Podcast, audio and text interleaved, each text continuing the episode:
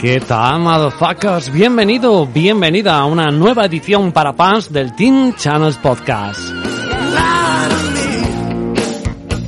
Como siempre, recibe un cordial saludo de quien está hablándote en el micro y en la parte técnica, tu amigo Channels. Tienes por delante un montón de minutos hablando de tenis y de pronósticos deportivos relacionados con el mundo de la raqueta.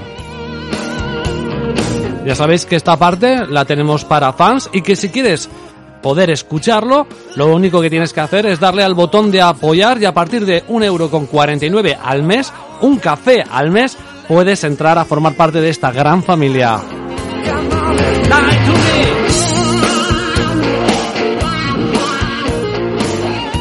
Hoy hablaremos de lo que ha dado de sí Wimbledon con Muguruzo 94, tanto de la WTA como de la ATP, las finales que hemos vivido este fin de semana y también por supuesto de los torneos, de los torneos que tenemos por delante, dos de WTA, dos de ATP. De ellos vamos a hablar, de ellos eh, vamos a profundizar aquí en el Team Channels Podcast.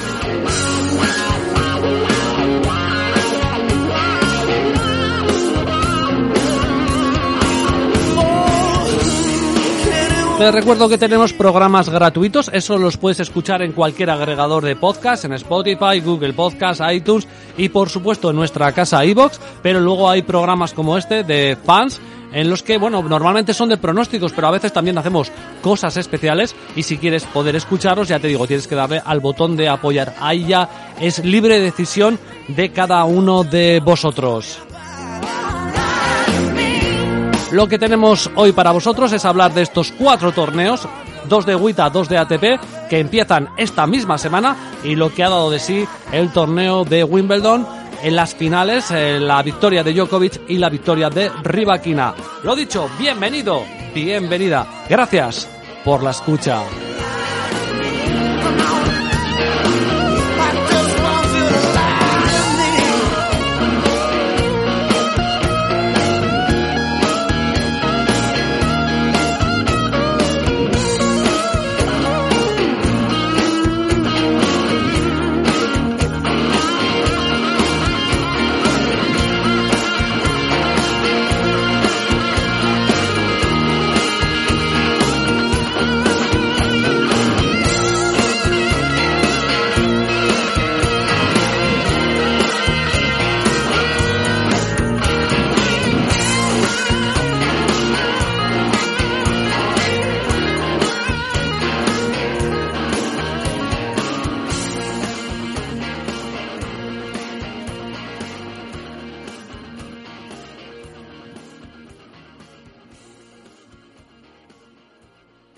Bueno, pues como todos los lunes, o casi todos los lunes, aquí estamos al pie del cañón en el Team Channels Podcast para hablar de tenis, de lo que ha sucedido la semana anterior y de lo que esperamos que suceda esta semana. Y me acompaña, como viene siendo habitual, nuestro camarada Muruzo94. ¿Qué tal?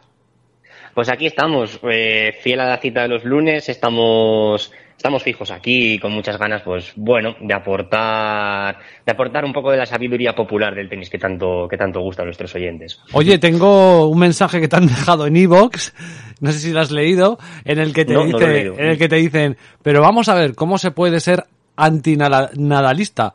Dice, no me extraña que se llame de nombre Muguruzo. en, en realidad tú creo que más que antinadalista eres más eh, federista, ¿no? Quiere decir. Sí. Mira, lo hablaba, mira, de hecho no sé por qué salió la conversación, o sea, lo hablaba ayer con mi chica y me decía, joder, pues es que a mí me gusta mucho Nadal por los valores que transmite, tal. Y dice, ¿cómo es que no te gusta? Digo, no, no es que no me guste, o sea, tengo la coincidencia o mala suerte de que se ha solapado con Federer. Entonces, al solaparse con Federer y yo preferir a- al suizo, pues claro, cuando perdías con Nadal, pues te dolía, o sea, te acababa doliendo y fueron muchas veces, o sea, eso es así.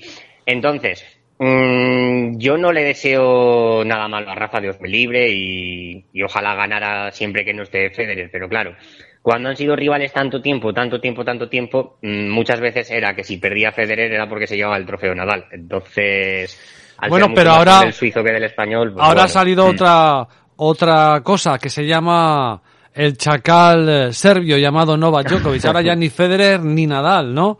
Ahora ya, Así es. ahora ya es, eh, es otra cosa, porque estamos probablemente casi ante el debate, el duelo, y creo que, bueno, eh, es así, porque la vida es así, y probablemente en el futuro, no sé si lo veremos nosotros, pues llegará alguien mejor, pero creo que el debate entre el mejor del mundo ahora mismo está entre Novak Djokovic y Rafa Nadal.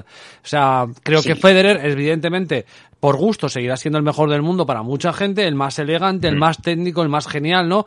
Pero a nivel de números y ahora con la edad que tiene, fuera del ranking, esta misma semana salía, ¿no? Que no tenía Eso es. ningún punto ATP, eh, bueno, y con 40 años, pues ya está lejos de, de- de ese debate, digamos, numérico. Otra cosa ya es para Sí. el corazón de la gente, ¿no? Eso es. Si nos ceñimos a lo que son a lo que son números de Grand Slam, eh, está claro que Roger, mm, vamos, ya creo que ya nos ha sorprendido todas las veces que nos podía sorprender y ya no va a haber una más, o casi seguro que no va a haber una más.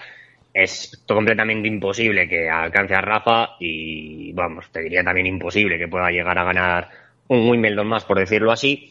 Entonces sí, el debate queda, queda a priori a dos bandas. Lo único que ahora, ojo, eh, repito, tal y como están las cosas ahora mismo, si no recuerdo mal, eh, Djokovic no podría jugar ni el US Open ni el Open de Australia, porque en el US Open al no estar vacunado no puede entrar y en el Open de Australia tiene una sanción de tres años de que no puede pisar el país. Mm. Entonces, pues yo creo que esas dos cosas, yo creo que se las acabarán levantando, me refiero, por el bien del tenis. Espero que juegue el US Open y que juegue el Open de Australia.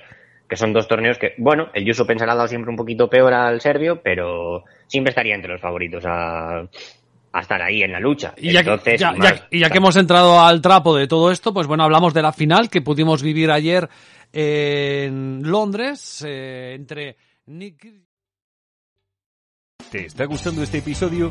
Hazte fan desde el botón Apoyar del podcast de Nivos. Elige tu aportación y podrás escuchar este y el resto de sus episodios extra. Además, ayudarás a su productor a seguir creando contenido con la misma pasión y dedicación.